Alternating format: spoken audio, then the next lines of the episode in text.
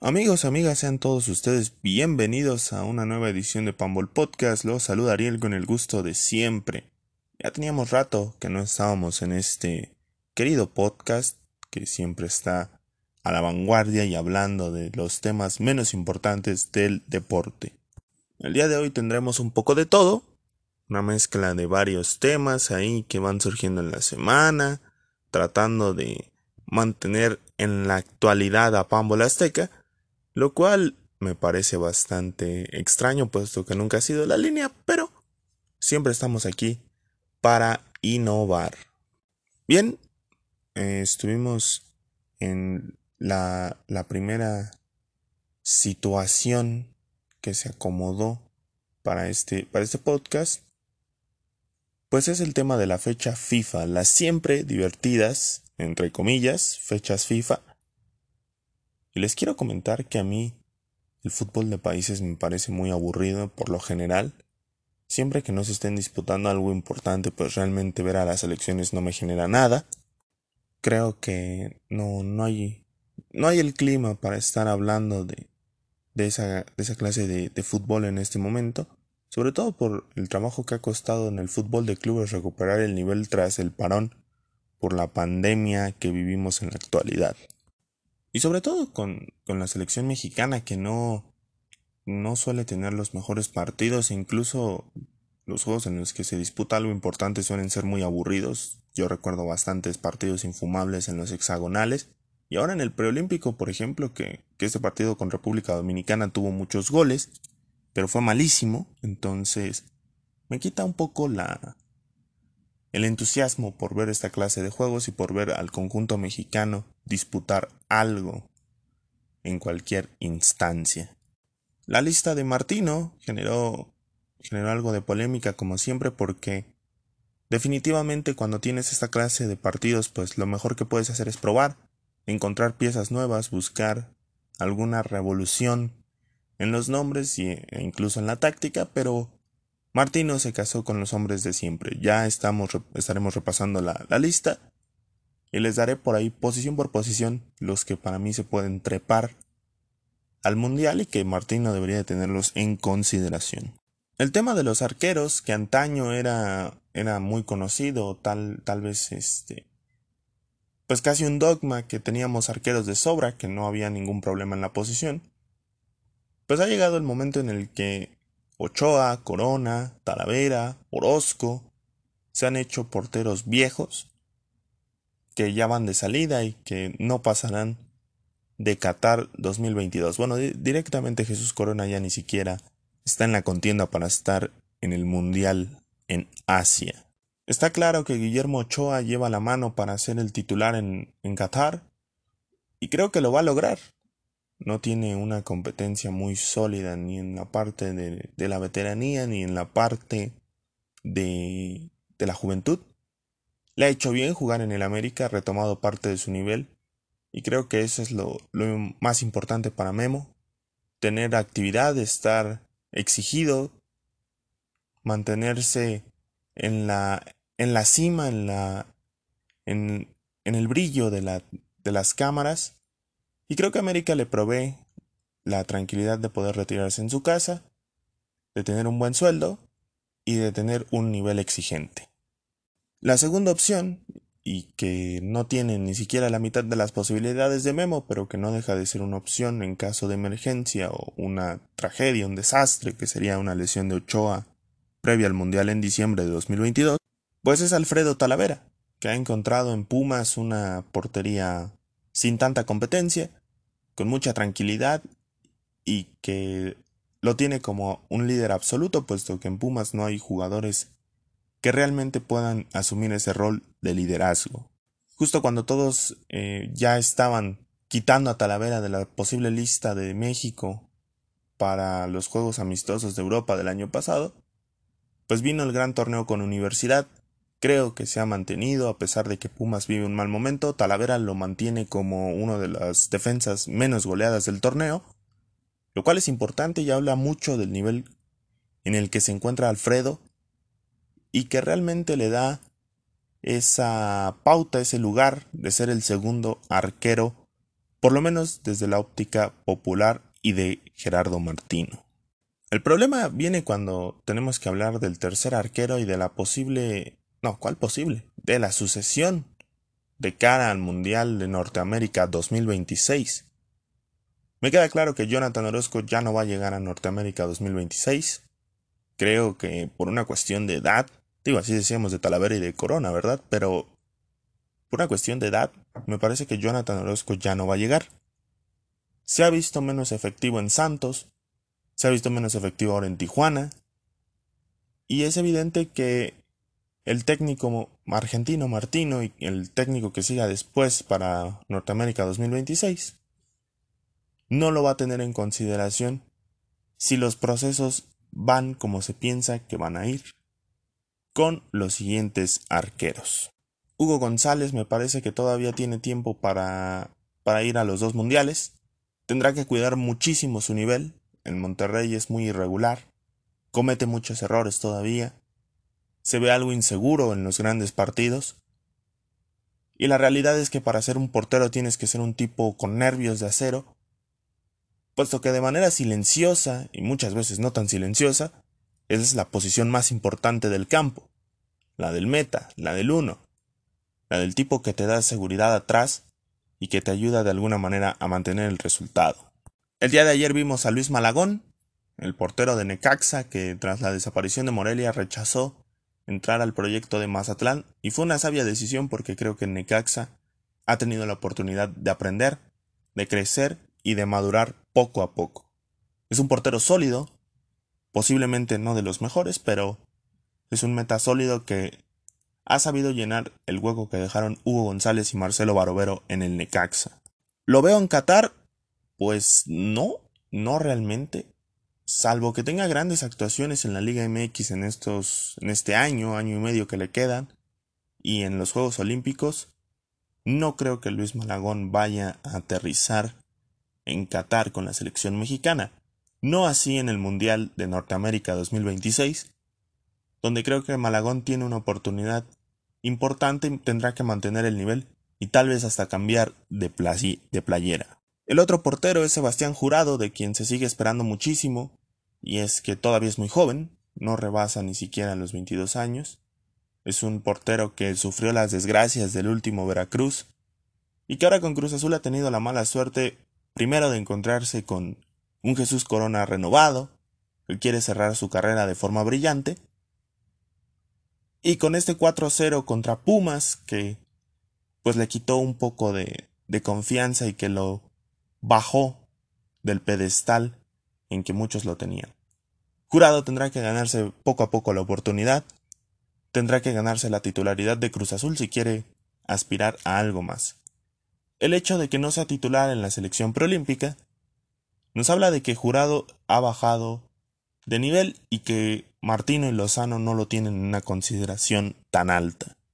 ¿Y qué otros porteros se pueden integrar a la disputa por ese tercer lugar en Qatar y muy probablemente por la portería de México en Norteamérica 2026?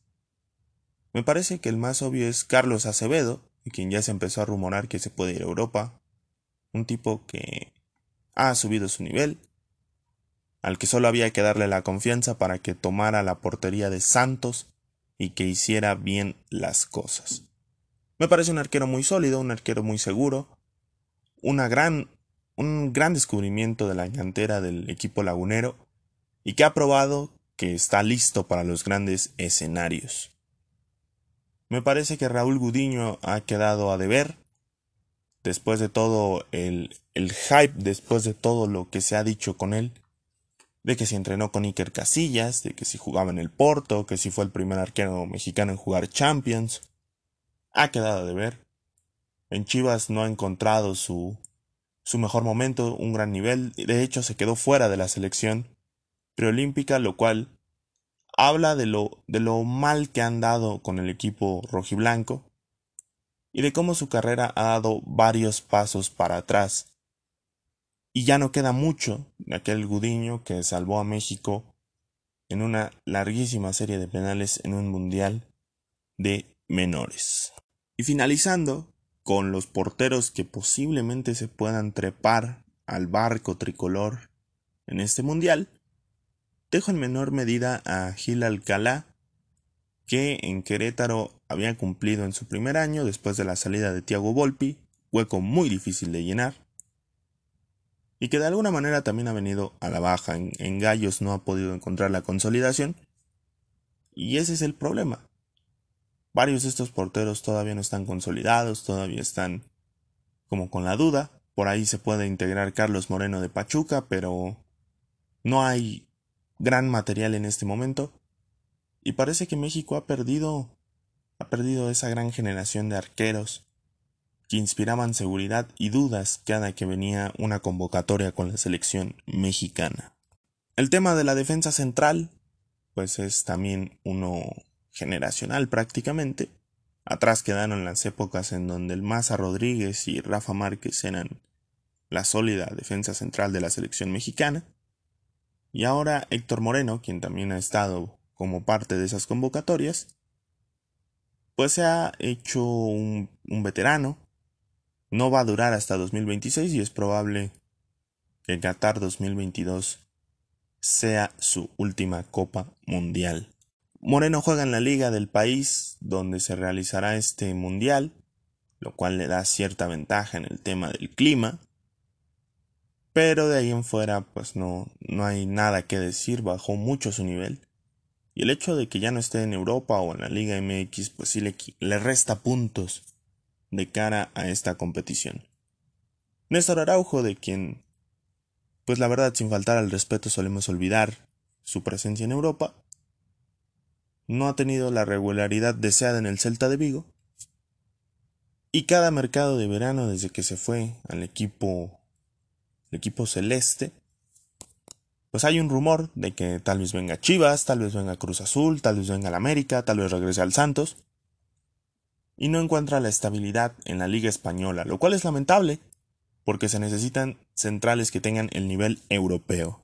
Carlos Salcedo es un tipo de altos y de bajos, de un momento a otro puede ser un, central que se come al Bayern Múnich, como dijo él en aquella final que disputó con el Eintracht de Frankfurt, y de repente puede ser un, un, central con un nivel bastante bajo. La realidad es que el central de Tigres es una pieza importante en estos momentos para la selección, y es menester decir que, que realmente él es el titular y que no hay otro central que le pueda quitar el puesto en este momento. Es importante que Salcedo permanezca concentrado porque pues va a estar en este en este Mundial de 2022, muy probablemente en el de 2026 ya como un veterano.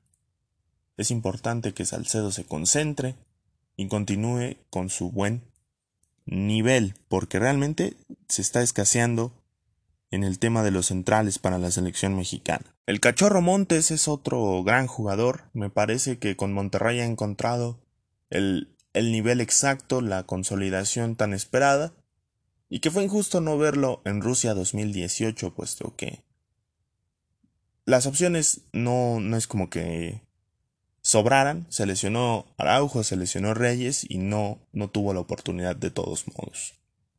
Montes es un central muy seguro, es grandote, y me parece que, que va, va camino de irse a Europa más tarde que temprano. ¿Y por qué digo más tarde que temprano?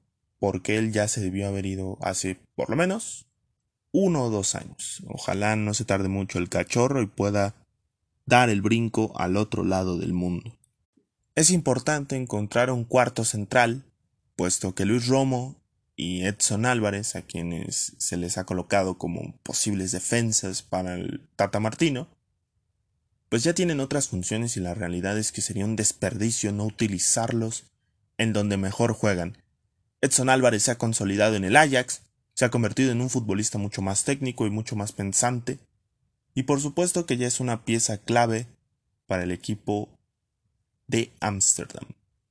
Es un contención muy sólido, me parece que no hay nada que reclamarle y sigue en una evolución importante. Además, es muy joven, todavía le alcanza para unos tres mundiales. Y con los veteranos que suelen ser los jugadores de México, pues no hay ningún problema y creo que le queda un largo recorrido en la selección nacional.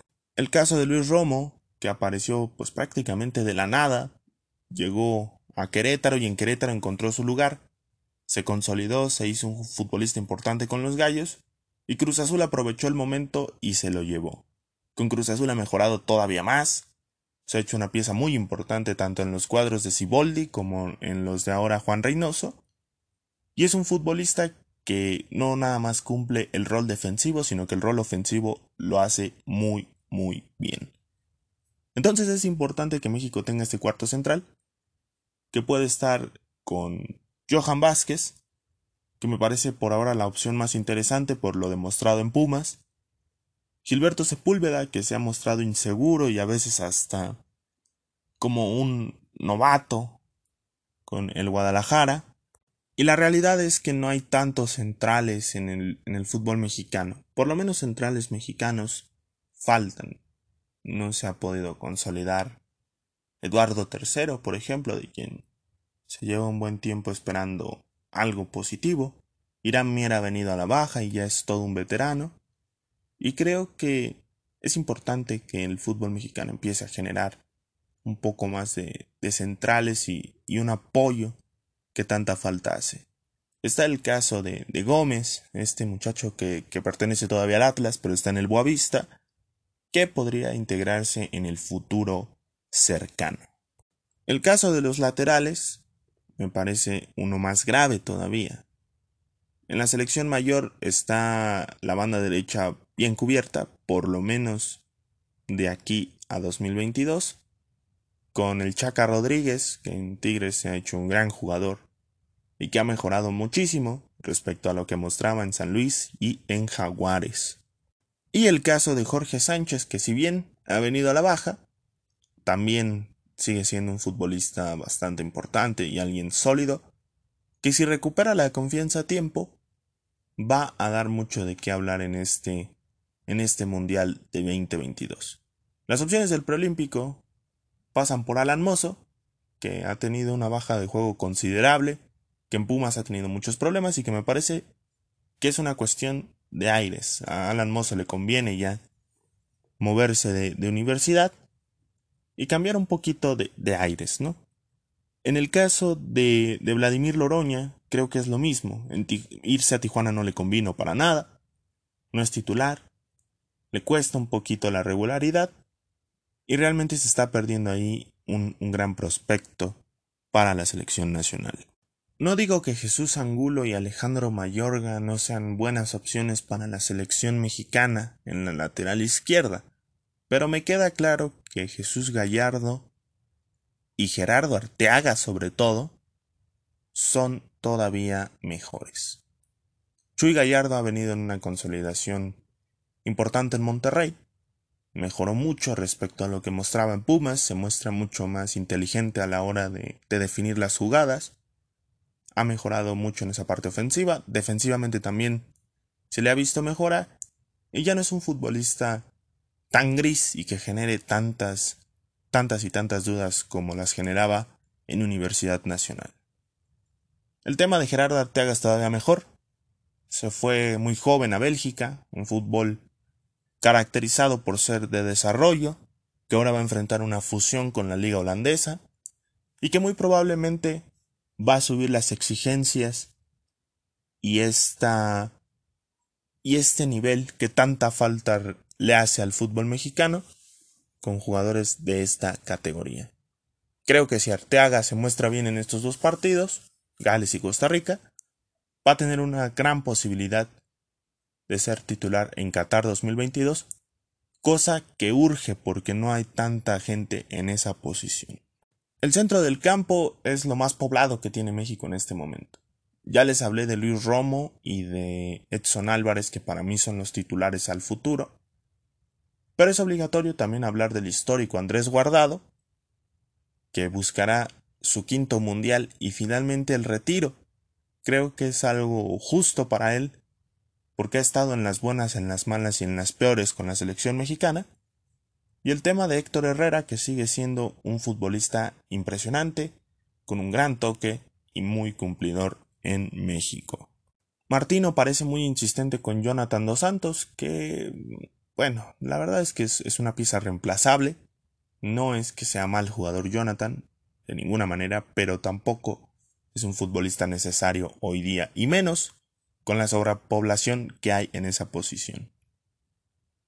El tema de Eric Gutiérrez, de quien muchas veces nos olvidamos porque juega muy poco en el PSB, pues también es, es curioso, sobre todo por el momento que hay en el fútbol mexicano. Yo preferiría que probara a Eric Lira, a Naveda, a Beltrán, a Lalo Torres, a Aldo Rocha, en lugar de, de ver estas caras que, que se sienten ya avejentadas a pesar de que ni Eric Gutiérrez ni Jonathan dos Santos son, son tan viejos o veteranos para estar descartándolos. Se pueden colar tipos como Charlie Rodríguez, que sigue siendo la máxima promesa en el fútbol mexicano. Se puede por ahí meter Esquivel, Joaquín Esquivel de Juárez, que para mí tiene que cambiar de equipo lo más pronto posible. Pero de ahí en fuera, pues no hay, no hay eh, más opciones. Son muchísimas opciones de todos modos. Y creo que será importante ver quién se queda en esa posición. De manera ofensiva, creo que Rodolfo Pizarro está más que seguro. Es el único tipo con, las con esas características que le gusta al Tata Martino. Por ahí Orbelín Pineda puede competir en esa misma posición. Sebastián Córdoba, que para mí ha demostrado un talento increíble y que ha mejorado muchísimo bajo la tutela de Solari, se puede integrar también para competirle a Pizarro y a Orbelín Pineda. ¿Quién más nos faltaría por ahí?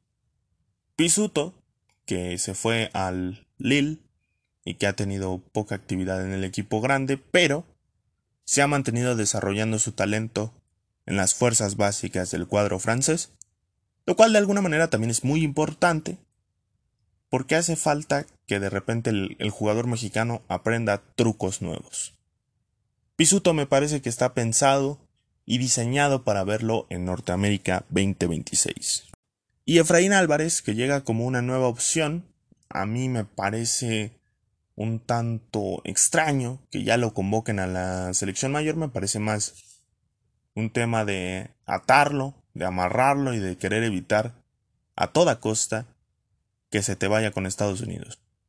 Eso no siempre funciona.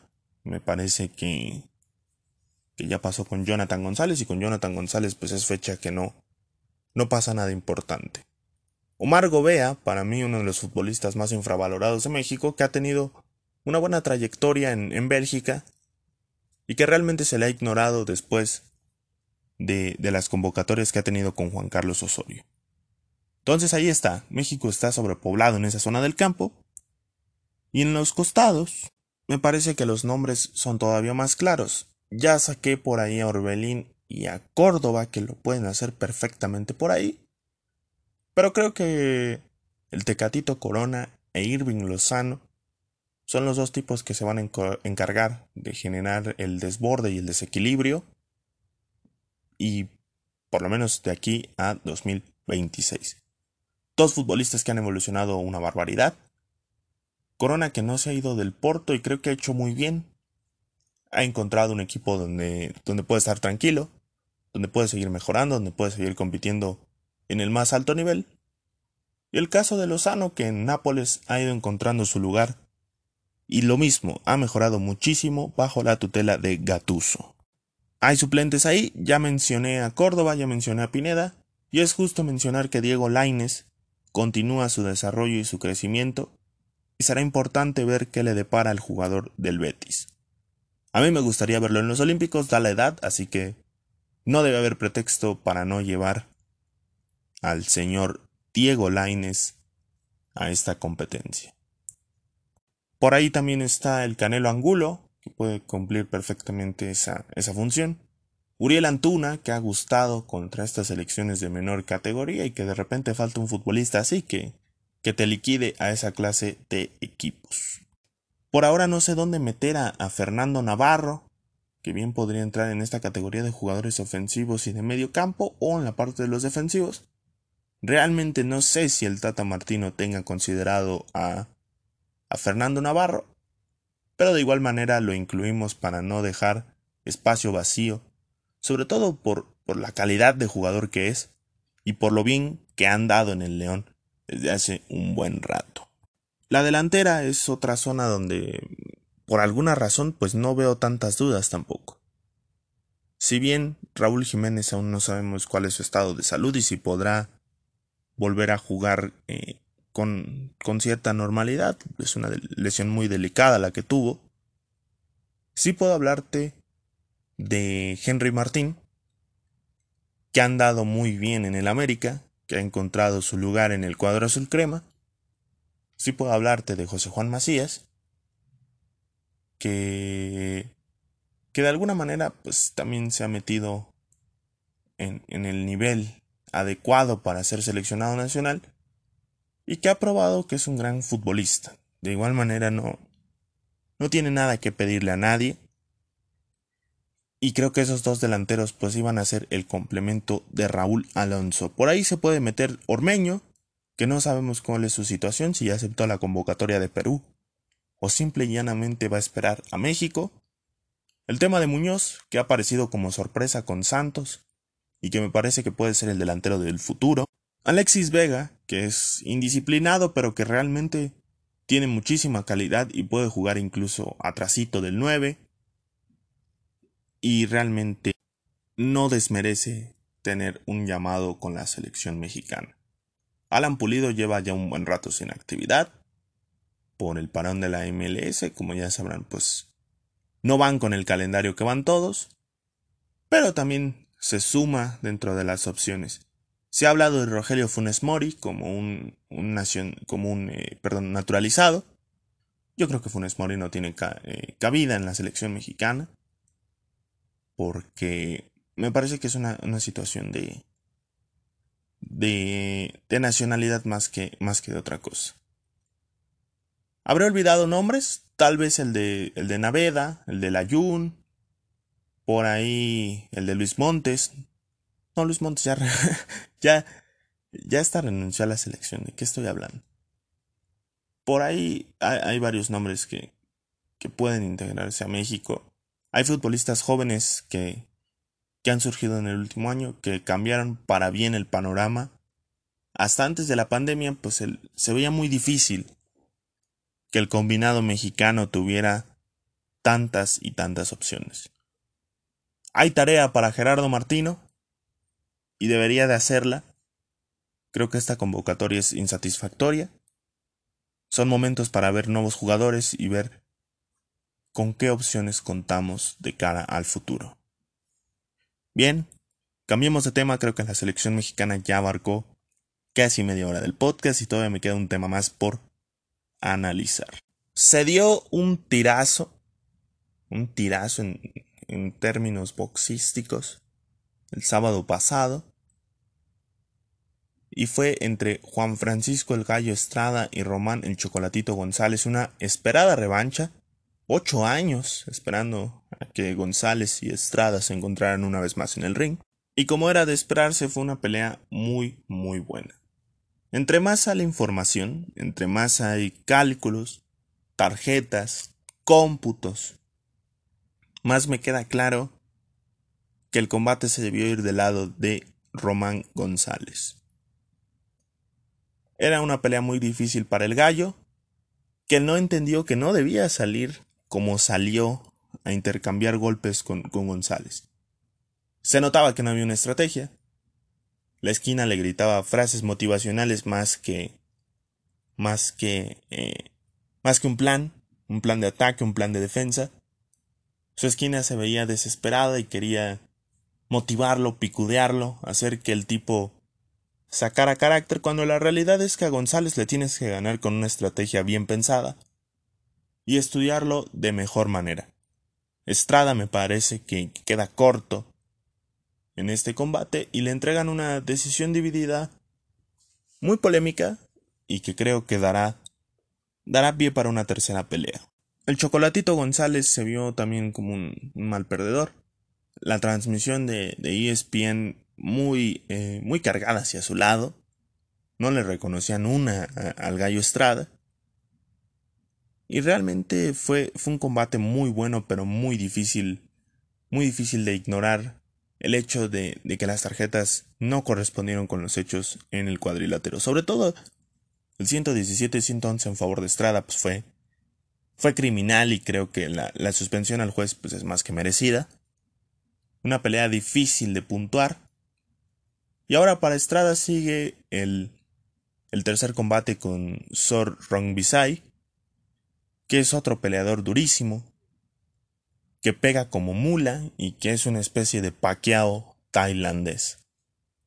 Un boxeador eh, que, no, que no controlas tan fácilmente y que ya noqueó a Román González y derrotó al Gallo Estrada. Entonces será muy interesante ver en qué culmina esta trilogía. Las peleas que se supone ya deberían de estar anunciadas y casi casi deberíamos estar a la vuelta de la esquina, viéndolas y demás, pues parece que están congeladas o simple y llanamente no están teniendo publicidad. La OMB ha trabado la pelea entre Joe Joyce y, y Alexander Usyk en el peso completo. Ha dejado trabado este combate, que se supone debería ser por un campeonato interino de estas cosas tan chafas que tiene el box actual, para que Anthony Joshua y Tyson Fury se pudieran disputar el OMB en la pelea de unificación. Ha quedado trabada la negociación y me parece que que tanto Usyk como Joe Joyce buscarán rápidamente la oportunidad de destronar a Anthony Joshua. La pelea de Andy Ruiz con Chris Arreola no ha sido muy llamativa, Chris Arreola ya, es un veterano, es un tipo que ha tenido muchísimas oportunidades y que desafortunadamente no ha dado el ancho para para aprovecharlas, no ha podido consolidar su carrera de forma positiva. Chris Jr. estrenará Esquina, se movió con los Reynoso, con el Canelo Team, y ahora tendrá esta oportunidad de reintegrarse al mundo boxístico con un nombre que va en decadencia pero que no deja de ser interesante. Cada semana, cada semana desde hace casi dos meses, se habla de que ya está firmada la pelea de unificación del campeonato de peso completo y cuando digo unificación son los cuatro títulos principales más el de la IBO más el de Ring Magazine, lo cual quiere decir que es una unificación, unificación. La pelea entre Anthony Joshua y Tyson Fury está congelada. Parece que hay temas de, dónde pueden hacerla, temas de dinero, cuestiones que separan a AJ y al Gypsy King de enfrentarse en el futuro cercano. Esperemos que no se quede como una pelea de estas que, que luego no pasan o pasan muy tarde, como, como pasó con, con el combate entre Floyd Mayweather y Manny Pacquiao. También otra pelea que, ha estado congelada, pero que, que parece se llevará a cabo, es entre Manny Pacquiao y Miguel Ángel Mikey García. Un combate que huele a, despedida para el Pac-Man, puesto que habrá elecciones presidenciales en, Filipinas en 2022, y es muy probable que eh, el orgullo batallador de Filipinas quiera tener la grande de aquel país. El boxeo se empieza a a recuperar un poco del tema de la pandemia y es evidente que se necesitan grandes combates. Por más que se le critique, considero adecuado que el Canelo Álvarez se enfrente a los campeones, que busque unificar. Ya en el futuro veremos qué otros rivales le ponemos, pero de momento eso es lo más correcto. Bien, terminamos con, con esta edición ya un poquito más larga de lo habitual. Así que, pues ahí está. Ahí está el tema de hoy. En paz descanse el maravilloso Marvin Hagler, que desafortunadamente falleció la semana pasada. Gracias por escucharnos. Nos escuchamos la próxima semana. Adiós.